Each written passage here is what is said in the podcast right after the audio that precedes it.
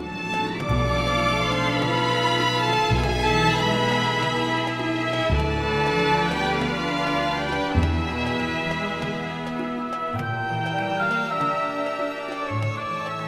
Muy bien, el libro de Josué nos presenta cómo debe ser la conquista de nuestra Canaán celestial, nuestra peregrinación por este mundo como hijos de Dios. Así que podemos aprender muchas cosas en este libro para no andar tropezando en nuestro caminar cristiano.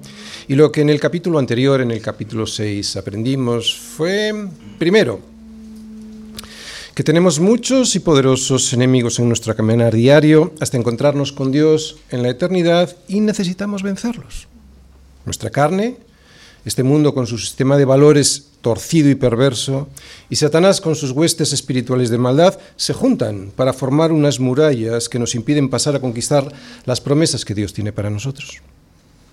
Segundo, por eso debemos poner toda nuestra confianza en Él. Aunque las órdenes a veces que nos da en la palabra nos parezcan extrañas y un poco raras y hasta poco efectivas para vencer en las batallas. Pero es que la fe no es un sentimiento. La fe no es una emoción. La fe es una actitud. La fe es yo decido confiar en el Señor. Pero es que además de la fe necesitamos tener paciencia. Paciencia. Dando vueltas y vueltas, ¿no? En oración a unas murallas que tenemos delante, pero que no terminamos a veces de ver caer. Paciencia porque en ocasiones los habitantes de Jericó están allí arriba en las murallas burlándose de esa extraña estrategia que el Señor nos da para derribar las murallas que nos impiden el paso. Pero si obedeces, perseverando en lo que Dios nos dice que es cierto, aunque a veces las circunstancias que nos rodean no son favorables, vencerás. Vencerás porque, cuarto que vimos, la victoria siempre viene de Dios. Jesucristo se apareció a Josué en forma de príncipe del ejército del Señor para darle las órdenes oportunas para poder ganar la batalla que el pueblo tenía por delante. Dios dio las órdenes y Dios estuvo en el campo de batalla mientras ellos rodeaban la muralla.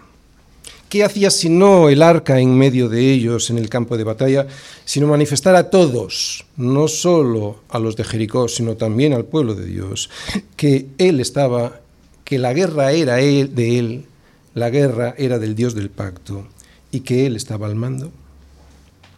Y como la guerra era de Dios, quinta cosa que aprendimos, el botín de guerra también. Él tenía todos los derechos sobre los despojos que quedaran, por lo que podía disponer de ellos como él quisiera. Y estaban avisados. La ciudad será anatema a Yahvé, con todas las cosas que están en ella. Así que guardaos del anatema. Ni toquéis, ni toméis cosa alguna del anatema, no sea que hagáis anatema el campamento de Israel y lo turbéis. Todo es de Él siempre. Y sexto, vimos también la misericordia de Dios con los pecadores que se arrepienten, el caso de Raab, y la ira que se desata con aquellos que no lo hacen, el caso del resto de los habitantes de Jericó. En resumen, tenemos muchos enemigos, debemos poner toda nuestra fe en Él y tener paciencia, la guerra es de Dios, por eso la victoria también es de Él y el botín de guerra lo mismo. La misericordia de Dios siempre está dispuesta y disponible para los que le aceptan y se rinden a su soberanía y sin embargo para los que no la quieren, Él tiene su justicia lista para ser administrada cuando llegue la hora. Son muchas las enseñanzas de este capítulo 6, pero una destacaba sobre las demás, la fe la fe y la lealtad al príncipe del ejército del Señor que hace que le obedezcas y le sirvas. Es por fe que le servimos y que le obedecemos. La fe que nos permite alcanzar victorias asombrosas sobre nuestra carne, el mundo y Satanás. Fe que hace que el poder que Dios tiene para que lo podamos recibir, porque sin fe no recibimos el poder de Dios, ese poder hará que podamos controlar o superar las grandes dificultades y ese poder llega del cielo a través de la fe. La vida de fe es una vida victoriosa delante de la cual se derrumban las murallas de Jericó, esas murallas que en la vida nos impiden disfrutar lo que Dios tiene reservado para nosotros y que seguro que ya lo habrás descubierto, casi nunca coincide con lo que nosotros hemos planeado tener, ni en la forma ni en el fondo. La fe no es conseguir de Dios lo que queremos. La fe es poner toda nuestra confianza en Él para recibir con alegría y gozo lo que Él ha decidido reservar para nosotros, aunque a veces sea a través del dolor, del sufrimiento, de la enfermedad o de la persecución. La fe en el príncipe del ejército del Señor nos proporcionará el poder de Dios que necesitamos para poder superar los muros que nos impiden llegar a la meta. Y así estaba ocurriendo hasta este momento con el pueblo de Israel. La victoria sobre Jericó llenó de gozo al pueblo de Israel. Así que versículo 27 del capítulo 6 terminaba así, estaba pues Yahvé con Josué y su nombre se divulgó por toda la tierra. Pero la situación se tuerce justo después de este momento y las cosas tristemente empeoran. Capítulo 7, versículos del 1 al 13. Pero los hijos de Israel cometieron una prevaricación en cuanto al anatema, porque Acán, hijo de Carmi, hijo de Zabdi, hijo de Zera, de la tribu de Judá, tomó del anatema, y la ira de Yahvé se encendió contra los hijos de Israel. Después Josué envió hombres desde Jericó a Ai, que estaba junto a betén hacia el oriente de Betel, y les habló diciendo, Subid y reconocer la tierra. Y ellos subieron y reconocieron a Ai. Y volviendo a Josué le dijeron, No suba todo el pueblo, sino suban como dos mil o tres mil hombres, y tomarán a Ai. No fatigues a todo el pueblo yendo allí, porque son pocos. Y subieron allá del pueblo como tres mil hombres, los cuales huyeron delante de los de Ai. Y los de Ai mataron de ellos a unos treinta y seis hombres, y los siguieron desde la puerta hasta Sebarim, y los derrotaron en la bajada, por lo cual el corazón del pueblo desfalleció y vino a ser como agua. Entonces Josué rompió sus vestidos y se postró en tierra sobre su rostro delante del arca de Yahvé hasta caer la tarde, él y los ancianos de Israel. Y echaron polvo sobre sus cabezas. Y Josué dijo, Ah, Señor Yahvé, ¿por qué hiciste pasar a este pueblo el Jordán para entregarnos en las manos de los amorreos para que nos destruyan? Ojalá nos hubiésemos quedado al otro lado del Jordán. Ay, Señor, ¿qué diré, ya que Israel ha vuelto la espalda delante de sus enemigos? Porque los cananeos y todos los moradores de la tierra oirán y nos rodearán y borrarán nuestro nombre de sobre la tierra. Y entonces, ¿qué harás tú a tu grande nombre? Y Yahvé dijo a Josué, levántate, ¿por qué te postras así sobre tu rostro? Israel ha pecado y aún han quebrantado mi pacto que yo les mandé. Y también han tomado del anatema, y hasta han hurtado, han mentido y aún lo han guardado entre sus enseres. Por esto los hijos de Israel no podrán hacer frente a sus enemigos, sino que delante de sus enemigos volverán la espalda por cuanto han venido a ser anatema. Ni estaré más con vosotros si no destruyereis el anatema de en medio de vosotros. Levántate, santifica al pueblo y di, santificaos para mañana, porque Yahvé, el Dios de Israel, dice así, anatema hay en medio de ti, Israel. No podrás hacer frente a tus enemigos hasta que hayáis quitado el anatema de en medio de vosotros. Oye, ¿y si Dios no está con nosotros? ¿O si Dios está contra nosotros? Miremos a la can que íbamos dentro. Josué 7, versículos del 1 al 13. Si el tema de la predicación anterior fue ver cómo era la ira de Dios con aquellos que se empeñan en enfrentarse a Él siguiendo su propia opinión, el tema del sermón de hoy sigue siendo también la ira de Dios, pero ahora sobre un miembro de su pueblo que por no tener temor de Dios desobedece lo que claramente había dicho el Señor sobre el anatema. En este pedazo de la historia de Israel veremos que la desobediencia de uno trajo la ira de Dios y con ello la desgracia al resto. Y este tema lo voy a exponer a través del siguiente esquema. Primera parte, la desobediencia, versículo 1. Segunda parte, la derrota, versículos del 2 al 5. Tercera parte, el desespero y la oración, versículos del 6 al 9. Cuarta parte, el diagnóstico del problema, versículos del 10 al 12. Y quinta parte, la solución al problema, versículo 13. Primera parte, la desobediencia. Pero los hijos de Israel cometieron una prevaricación en cuanto al anatema, porque Acán, hijo de Carmi, hijo de Zabdi, hijo de Zera, de la tribu de Judá, tomó del anatema, y la ira de Yahvé se encendió contra los hijos de Israel. Tenemos un pacto con Dios. ¿Hay privilegios en el pacto que Dios ha hecho con nosotros? Sí, sí, claro que sí. Pero esos privilegios son para que profundicemos en sus obligaciones, no para escabullirnos de ellas. A vosotros. A vosotros solamente he conocido de todas las familias de la tierra. Por tanto, os castigaré por todas vuestras maldades. Es lo que nos recuerda el Señor a través del profeta Amós, y no solo al pueblo de Israel. Y es que el pecado escondido y no confesado siempre tiene consecuencias, y no solo para el que lo comete, sino también para los que le rodean. Este primer versículo nos da la clave de la enseñanza de todo el capítulo, y la clave es la ira de Dios. Israel fracasó estrepitosamente en la batalla de Ai porque la ira de Dios se desató sobre su pueblo cuando uno de sus miembros desobedeció escondiendo su desobediencia.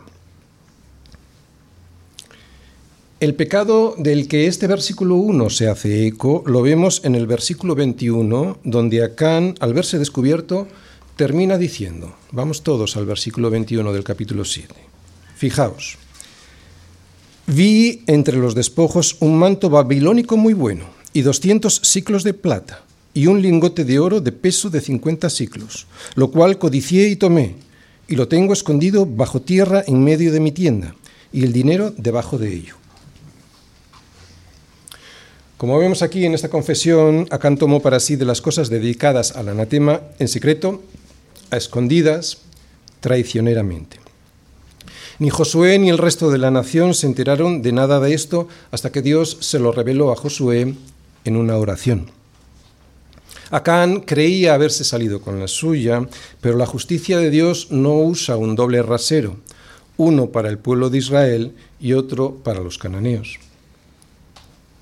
Si los de Jericó fueran juzgados por sus pecados y destruidos por la justicia de Dios, Israel recibirá el mismo trato si se comporta con la misma deslealtad, idolatría e impureza que los cananeos. Esto confirma lo que en muchas ocasiones ya desde este púlpito y con respecto a este libro de Josué y con toda la Biblia ya hemos dicho, que estas batallas no eran una guerra étnica del judío contra el cananeo, sino que era una guerra de Dios contra el pecado. Y aquí lo vemos. Dios no transige con Israel ofreciéndole un trato más ventajoso. Acán al tomar lo que le pertenecía a Dios para quedárselo, decide unirse a la misma destrucción que la justicia divina ha reservado al anatema. Y al ser y el ser, el hecho de ser israelita y no cananeo, no le va a servir de nada en su defensa frente a Dios, frente al juicio de Dios, porque como ya he dicho antes, los privilegios que tenemos en el pacto que Dios hizo con nosotros son para que los disfrutemos, claro, pero profundizando en sus obligaciones, no para escaparnos de ellas. Así que, como el campamento se había vuelto inmundo a los ojos de Dios por culpa del pecado no confesado de Acán, el Señor ya no iría más con ellos a la batalla hasta que el asunto se arreglase. Y es que, mis hermanos, somos un pueblo, un solo pueblo, y lo que ocurre a uno le ocurre a todos. El pecado de uno es el pecado de todos, por eso la ira de Dios se enciende en medio de su pueblo por los pecados que no están confesados ni tratados. Cuando pecamos y nos escondemos, ¿de verdad pensamos que Dios nos entera? Claro que lo sabemos, sí. Y esos, esos pecados no solo te van a afectar a ti, van a afectar a tu esposa, a tu esposo, a tus hijos y a tu iglesia. porque la paga del pecado es la muerte. Por eso nadie se puede escapar de Dios. La unidad es una de las señales de la Iglesia, una de las señas de identidad de la Iglesia, porque la Iglesia es un cuerpo en Cristo, un cuerpo. La Iglesia tiene una cabeza que es Cristo, pero como cuerpo está formada por diferentes miembros. Todos deben trabajar por el bien de ese cuerpo mediante los dones que Dios les ha dado a cada uno de ellos según su voluntad y propósito soberano. Si la actividad de cada uno de esos miembros es eficaz, efectiva y provechosa, entonces redundará en beneficio de todo el cuerpo. Por el contrario, y esto es puro sentido común, cuando el pecado de un creyente en el seno de la iglesia puede contaminar a todo el cuerpo, entonces ese cuerpo, ¿qué es lo que le pasa? Se priva de las bendiciones que Dios quiere darle a toda la congregación tenemos que recordar que la desobediencia a Dios nos va a traer siempre la derrota. Siempre. Segunda parte, la derrota.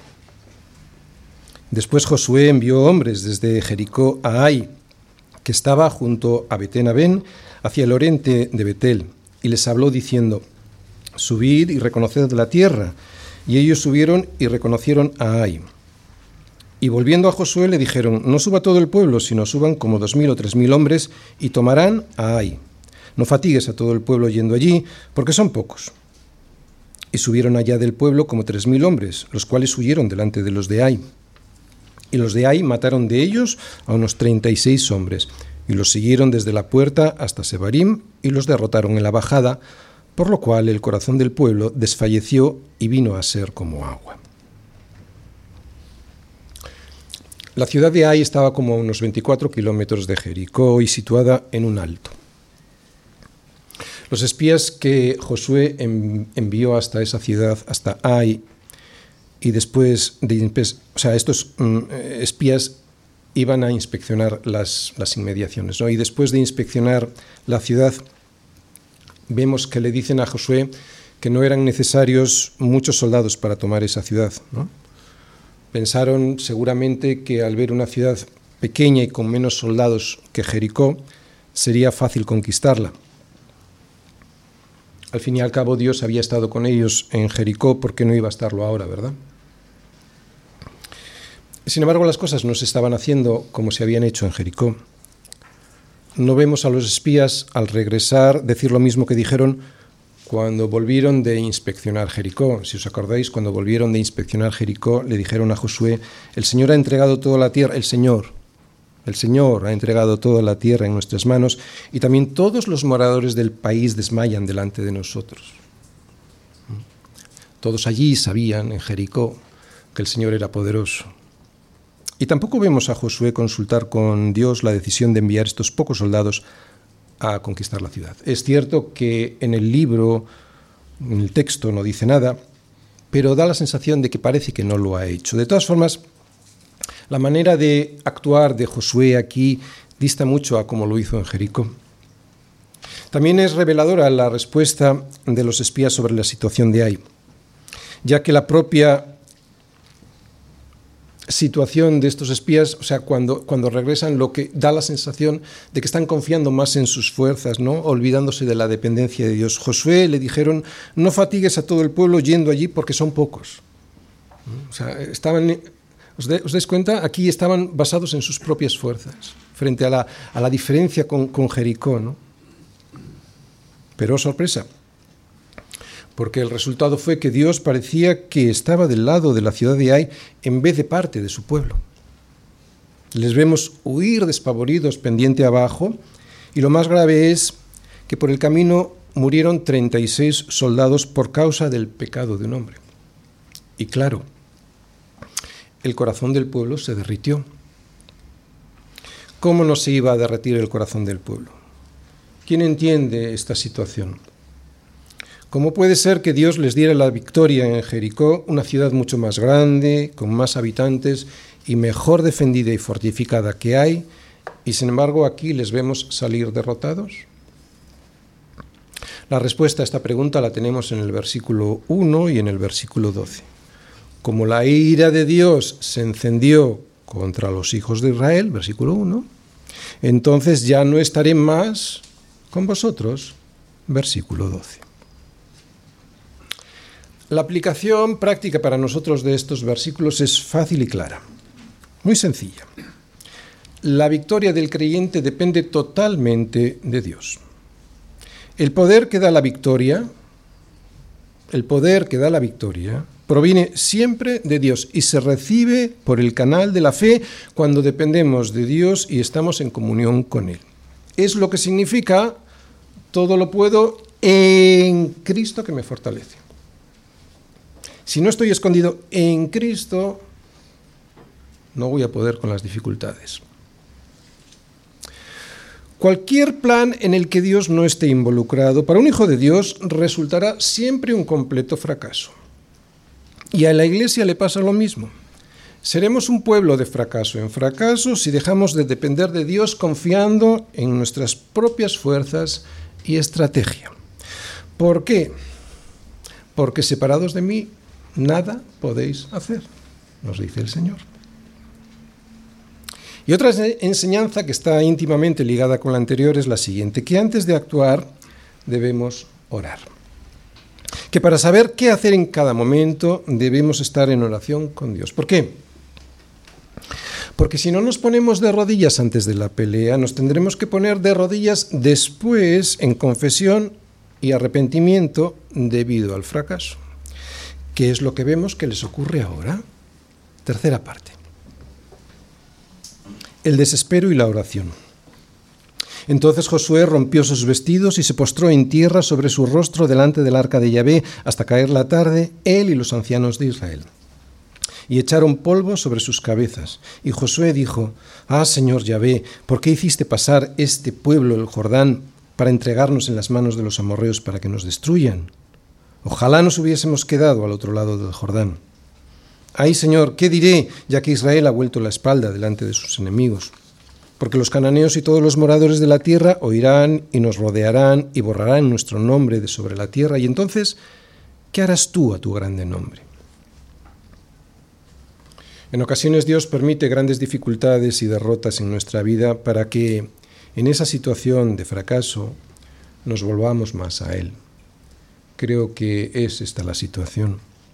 Josué no sabía por qué Dios no estaba con ellos e hizo lo que un líder podía hacer en esos momentos, rasgar sus vestiduras en símbolo de desesperación y dolor, llamar al resto de los líderes de Israel para postrarse ante el, ante el arca de la alianza, ¿no?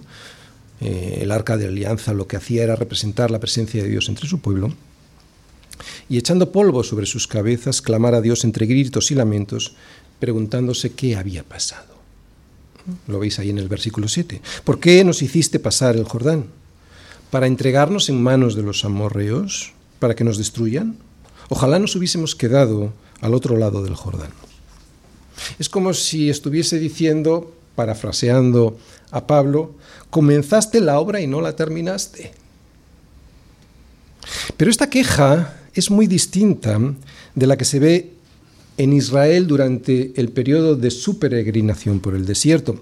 En aquel caso eran lamentos de incredulidad. Aquí Josué se queja ante Dios y en oración, ante Dios y en oración, que es muy diferente de quejarse de Dios y murmurando, que era lo que estaban haciendo, lo que hicieron, lo que hacía la anterior generación en el desierto. En su oración Josué está pidiendo dos cosas. Primero, sabiduría y segundo, que la gloria de Dios sea restaurada. Sabiduría para entender lo que estaba pasando. No entendía lo que le estaba pasando. Él no desprecia el regalo de Canaán, la tierra de la promesa. Lo que expresa es su extrañeza de un resultado que no concuerda con lo que les había prometido Dios. ¿Veis?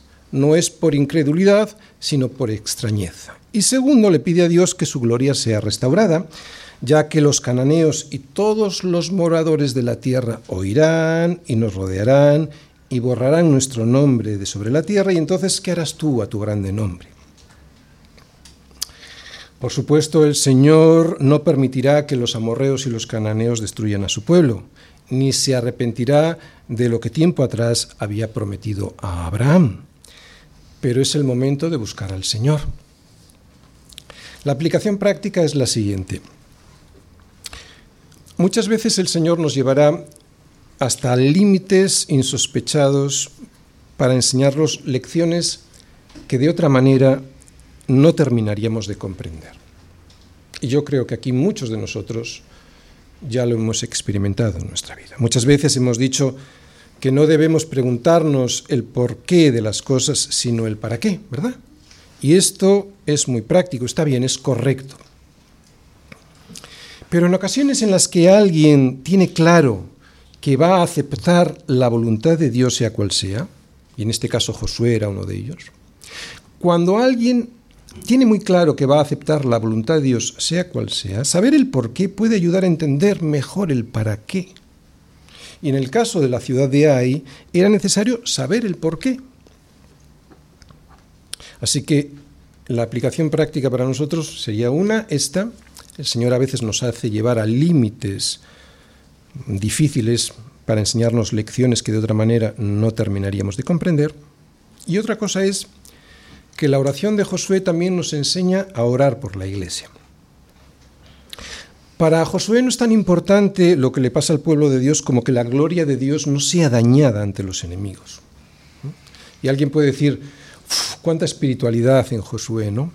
Y yo creo que esto, esta situación mm, que se da en Josué, la podemos entender muy bien porque en ocasiones también nos ha ocurrido así a nosotros. Cuando, ya verás cómo sí. Cuando, por ejemplo, un pecado escandaloso de un ministro del Evangelio o de un pastor o de un cantante cristiano sale a la luz después de haber tenido ese pecado escondido durante mucho tiempo e incluso negándolo, ¿qué sientes? Sientes que la gloria de Dios está tan dañada que la situación te avergüenza profundamente. Y otra cosa más que aprendemos. Estamos tan acostumbrados al individualismo en Occidente que pensamos que lo que le está haciendo el Señor a su pueblo por el pecado de un solo hombre es muy injusto. Pero haríamos mejor en hacerle caso a Dios y temerle, intentando entender bien qué es el pecado. A veces no entendemos bien qué es el pecado. Pensamos que es algo banal, pero el pecado es algo muy contagioso. Por eso el Señor no paraba de decirle a su, a su pueblo, por ejemplo, no os unáis en yugo desigual. No os unáis en yugo desigual. Nosotros sabemos que el pecado es peligroso, ¿verdad? Pero, ¿por qué Dios considera tan peligroso el pecado de un solo hombre en medio de su pueblo? Pues porque contamina al resto. Tu pecado contamina a tu familia, a tus amigos y a la congregación entera. Bien, hasta aquí hemos visto varias cosas. Hemos visto cómo la desobediencia trae la derrota. Hemos visto cómo la derrota trae el desespero y que el desespero hace hincar la rodilla al suelo en forma de oración. Lo que vamos a ver ahora es que esa oración trae la respuesta de Dios. Cuarta parte. El diagnóstico del problema. Y Yahvé dijo a Josué, levántate, ¿por qué te postras así sobre tu rostro? Israel ha pecado y aún han quebrantado mi pacto que yo les mandé. Y también han tomado del anatema y hasta han hurtado, han mentido y aún lo han guardado entre sus enseres. Por esto los hijos de Israel no podrán hacer frente a sus enemigos, sino que delante de sus enemigos volverán la espalda, por cuanto han venido a ser anatema. Ni estaré más con vosotros si no destruyereis el anatema de en medio de vosotros. Si os fijáis, Dios, a pesar de su ira sobre el pecado, no abandonó a su pueblo. Él escuchó la oración de Josué y le dice que deje de orar. Es una respuesta extraña, porque por toda la Biblia vemos que debemos orar constantemente, ¿verdad? En todo tiempo. Por eso que sea el mismo Dios quien le manda a Josué parar de hacerlo, resulta cuando menos un poco raro. Pero la respuesta de Dios nos aclara las cosas, porque le viene a decir algo como, mira, Josué, el problema no soy yo. El problema nada tiene que ver conmigo. El problema es Israel y su pecado. Eso es lo que me tiene airado.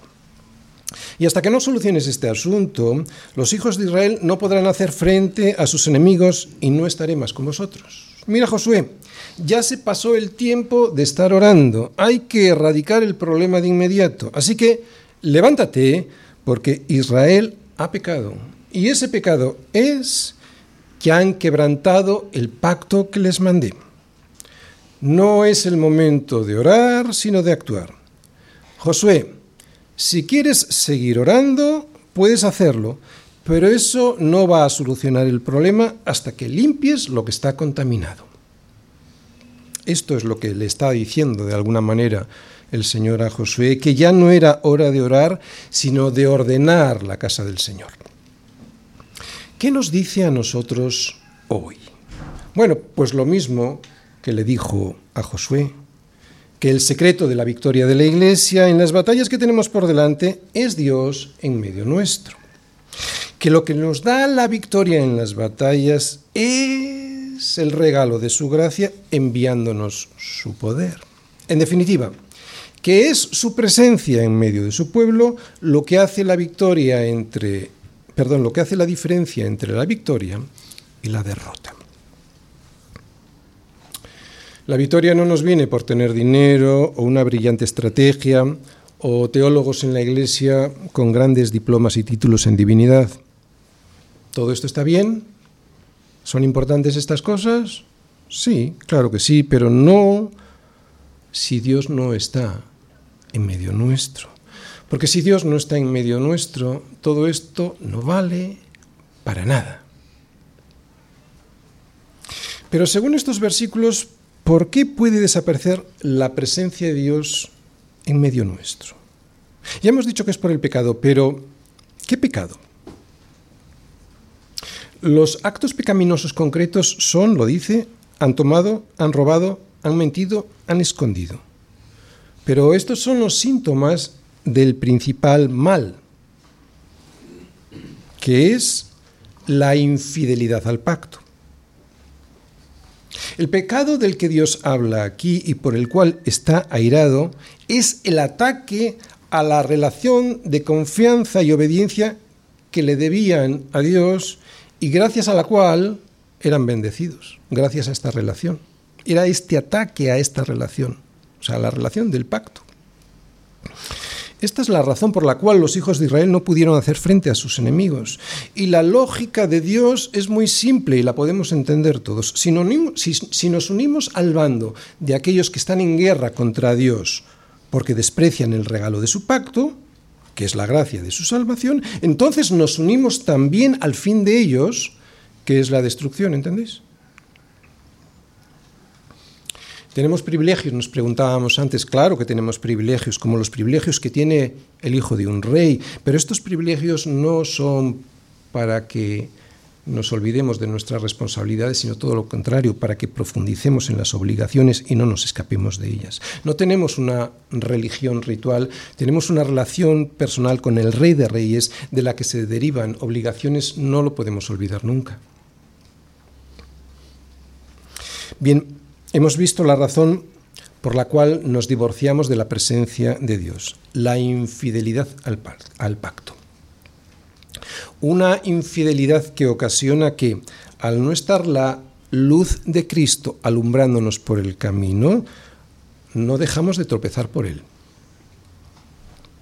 No hay cosa más aterradora y que traiga más desesperanza a la vida de un cristiano que ha estado muchos años, durante muchos años caminando con el Señor, que escuchar, que intuir, que empezar a experimentar que Dios le ha abandonado. Igual al inicio del camino uno no es tan consciente, pero cuando lleva muchos años y de repente sientes, intuyes y empiezas a experimentar que Dios te puede abandonar, wow. Por la misma razón, nada debiera ser más inquietante en la vida de la Iglesia como la ausencia de Dios en medio de ella.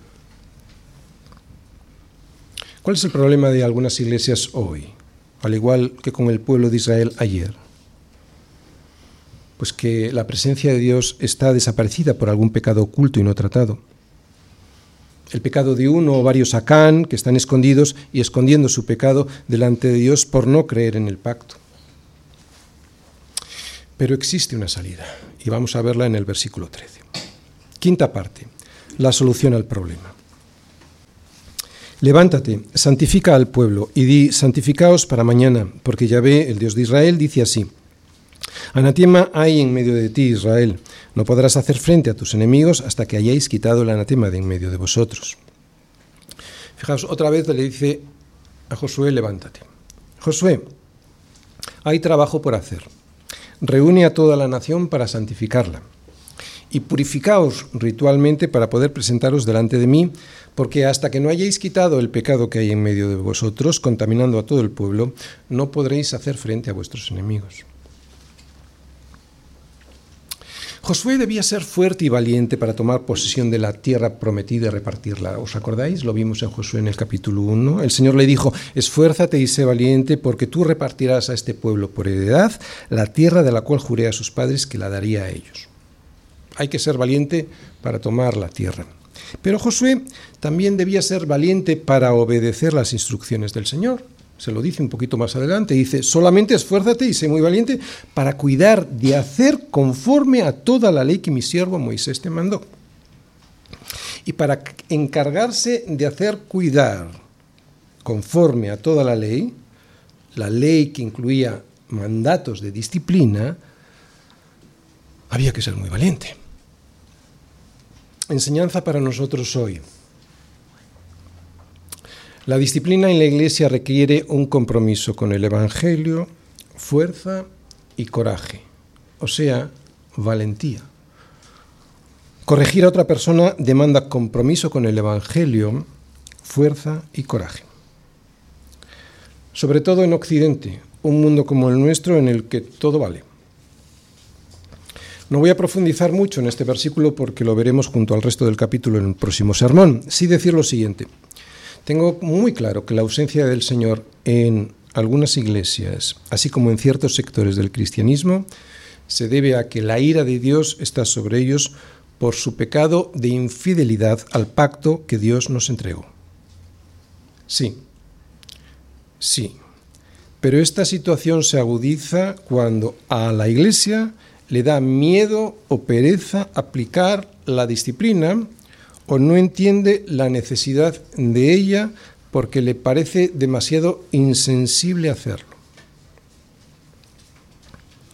Es cierto que en algunas iglesias la disciplina eclesiástica es muy dura y exclusivamente punitiva, o sea, sancionadora, sin más.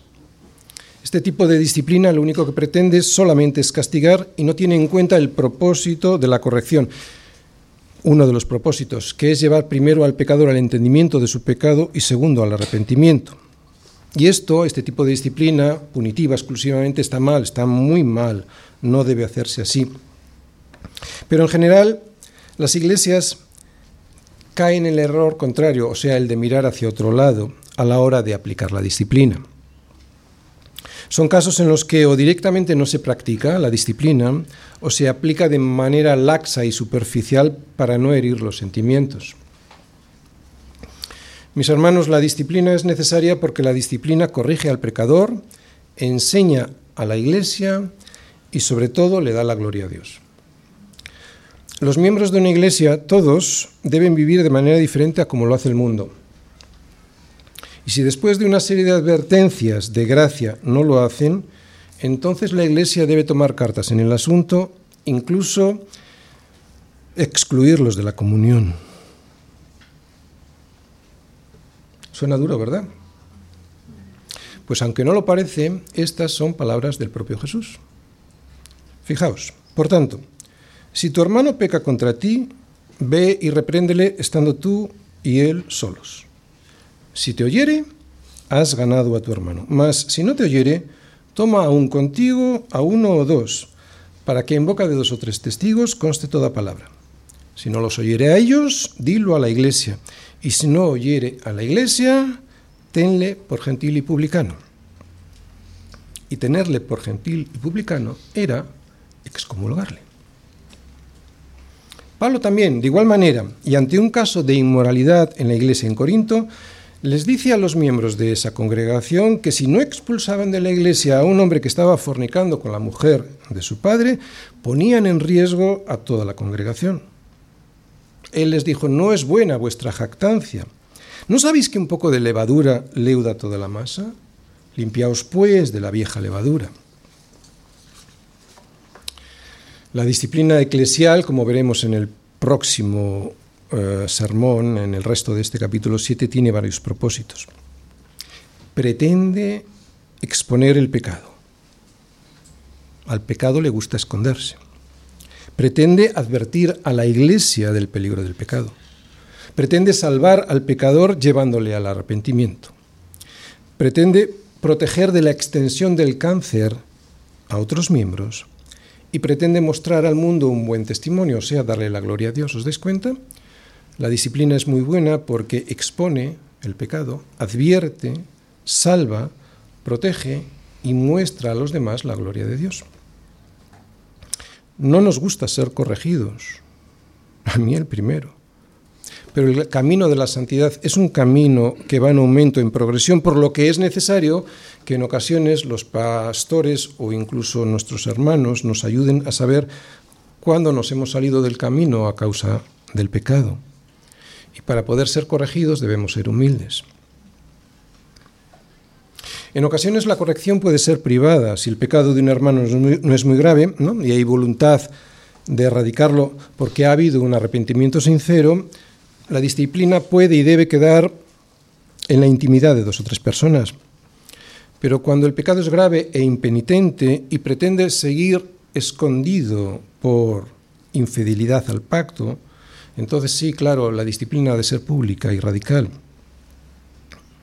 Que haya iglesias que practiquen mal, que apliquen mal la disciplina porque lo hacen de forma teocrática y exclusivamente punitiva, no debiera llevar a pensar a nosotros que la disciplina es mala o innecesaria. Si pensamos así, entonces nosotros preferimos la adulación de los hombres a la gloria de Dios. Termino. Y si has estado descansado, descansando o dormido, tienes un minuto para entender qué es lo que pasó con Acán.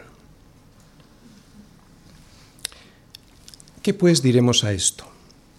Si Dios es por nosotros, ¿quién contra nosotros? ¿Y si Dios está contra nosotros? Porque el pueblo de Israel estaba sufriendo un gran revés en su camino hacia la tierra prometida. Es lo que nos enseña este capítulo, que Dios estaba enfrentado al pueblo de Israel. ¿Qué es lo que pensáis que enfrenta a Dios con su pueblo? ¿El pecado? No, no es el pecado, porque si fuera el pecado no tendríamos salida y además le haríamos mentiroso a Él. Solo hay algo que puede poner a Dios contra nosotros y no es el pecado. Es el pecado evidente, evidente y no confesado. Es el pecado que escondemos. Es el pecado que no hemos presentado delante de Dios para que sea tratado. Es la infidelidad al pacto. ¿He dejado de creer en el pacto que Dios hizo conmigo? ¿Podríamos ser alguno de nosotros ese Acán que lleve a la iglesia a derrotas en vez de a las victorias? Esto es algo que todos nos debiéramos plantear para que, si es así, tomemos la decisión de ser fieles y honestos con el Señor y con su cuerpo, que es la iglesia, confesando nuestros pecados para arreglarlos, porque si confesamos nuestros pecados, Él es fiel y justo para perdonar nuestros pecados y limpiarnos de toda maldad. Pero si decimos que no hemos pecado, si lo escondemos, entonces le hacemos a él mentiroso y su palabra no está en nosotros. En este caso, la ira de Dios se encenderá contra nosotros y no podremos hacer frente a nuestros enemigos. Esta es la enseñanza de esta primera parte del capítulo 7. Mi hermano, si el Señor te ha traído hasta aquí con victorias, si te ha bendecido con conquistas, recuerda que la gloria es de Él, solo de Él. El despojo de la batalla es de Él. Puedes quedarte con lo que Él te diga que te puedes quedar para administrarlo. Para administrarlo. pero nada es tuyo, todo es de Él. ¿Crees que no eres o que nunca has sido un Acán? ¿De verdad? Porque todos tenemos la tendencia, después de haber conseguido una victoria en este mundo, de quedarnos con el despojo, con toda la ganancia de la batalla como si fuera nuestra. Mi tiempo libre es mío, mi familia mía, mis hijos míos, mi empleo mío y por supuesto mi dinero ganado en las batallas de esta vida también es mío, solo es mío, faltaría más, yo lo he conquistado. Y sin embargo el Señor nos está diciendo que no, que todo es de Él, que solo somos los administradores de su botín de guerra y debemos administrarlo de la manera en la que Él dice que debemos hacerlo. ¿Habías imaginado alguna vez ser como Acán? ¿Te has quedado alguna vez con los despojos de la batalla, de una batalla que sabías perfectamente que no eran para ti, sino que eran del Señor? Lo digo porque esto es lo que hizo Acán. No podemos quedarnos con los despojos del Señor como si los hubiésemos conquistado nosotros, porque no es cierto. Y yo espero que el Señor nos haya enseñado hoy esta lección a través del pecado de Acán al pacto. Amén.